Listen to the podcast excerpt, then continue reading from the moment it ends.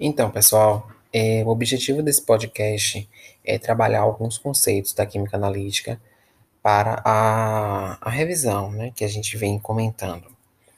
É, inicialmente, a gente se pergunta o motivo de estudar a química analítica, de saber é, os conceitos principais, as formas de análise, e é imprescindível a compreensão da química analítica do ponto de vista quantitativo, já que é uma ciência exata e por isso ela vai buscar quantificar, ela vai buscar estabelecer quantidades, concentrações, parâmetros numéricos das espécies que estão sendo estudadas. Então, do ponto de vista quantitativo, isso é um foco grande da química analítica.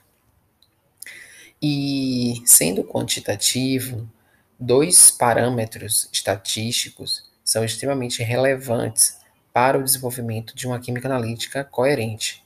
São eles a exatidão e a precisão. A exatidão, ela busca comparar o valor experimental obtido com um valor de referência ou valor verdadeiro.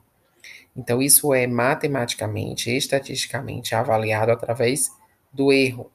Quanto maior o erro, menos exato aquela medida, aquele procedimento. Do ponto de vista de repetibilidade, reprodutibilidade de um procedimento, a análise é feita com base na precisão. Quanto maior a precisão, é, mais próximo são os valores obtidos para um procedimento. É sabido que na química analítica a gente não faz nenhuma análise uma única vez. As análises devem ser repetidas, devem ser feitas, devem ser feitas é, três vezes, cinco vezes. Então a gente trabalha em triplicata, quintuplicata. E por isso a gente tem três valores, cinco valores de um mesmo procedimento. É, dessa forma é possível calcular a precisão daquela análise para avaliar se o resultado ele se repete, ou seja, se a sua, se o seu método é preciso, se a operação que você está fazendo em um determinado equipamento para dar um laudo, para quantificar uma espécie química, é de fato precisa. Sabemos também que no laboratório existem muitas vidrarias. Essas vidrarias são é, de extrema importância, né, o conhecimento técnico delas. E quais são as principais vidrarias que a gente precisa lembrar? Sobretudo, a gente precisa classificar elas em vidrarias volumétricas e não volumétricas. Aquilo que é volumétrico é, foi projetado, foi fabricado para conter, escoar um volume exato, tá? Aquilo que não é volumétrico não tem um volume exato. Então, é apenas para fazer uma mistura, uma homogeneização, é, para transferir um material, para promover uma reação, etc. Tá? Então, exemplos de vidrarias volumétricas conhecidas são as pipetas volumétricas, os balões, a bureta. E exemplos de vidraria que não são volumétricas, Becker, proveta, tubos de ensaio, tubos de digestão, Erlenmeyer, entre outros. Além disso, não podemos esquecer que a química analítica é, tem um foco grande em estudar reações em equilíbrio. Reações químicas que acontecem em equilíbrio químico são reações que estão acontecendo em duas vias, num sentido direto e no sentido inverso, ou seja, aquele processo químico acontece e se desfaz. A gente vai ter reação acontecendo da forma direta, ou seja, a reação de fato ela acontece, mas ela também tem um sentido contrário acontecendo. Quando as velocidades dessas duas reações se igualam, a gente diz que aquele sistema encontra-se em equilíbrio químico, ou seja, ele permanece estável. Com base nos conhecimentos do equilíbrio químico, é possível entender o equilíbrio ácido-base e tudo que decorre, é, tudo que nasce a partir do estudo de equilíbrio ácido-base. Ácidos e bases são espécies que podem apresentar características macroscópicas, como a gente já conhece, né?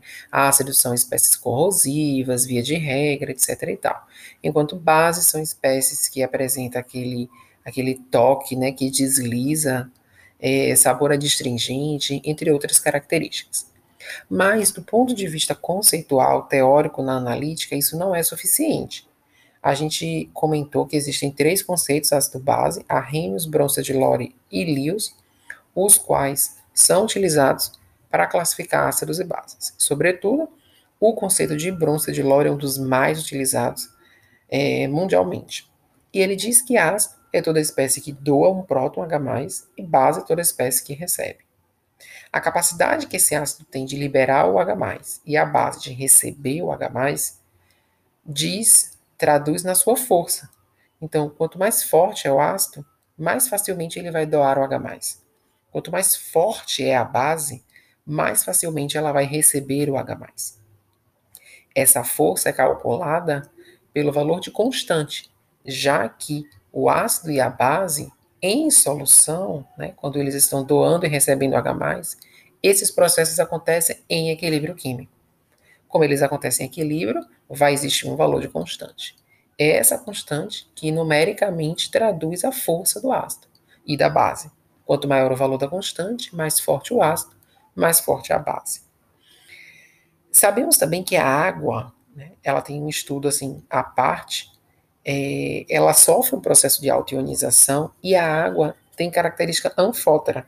A molécula de água, H2O, ela pode doar H+, e receber H+. Então, ela atua tanto, tanto como ácido como como base.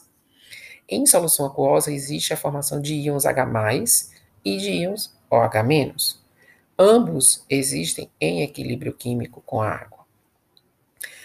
Surge, então, o conceito de produto iônico da água, que é o equilíbrio de autoionização da água.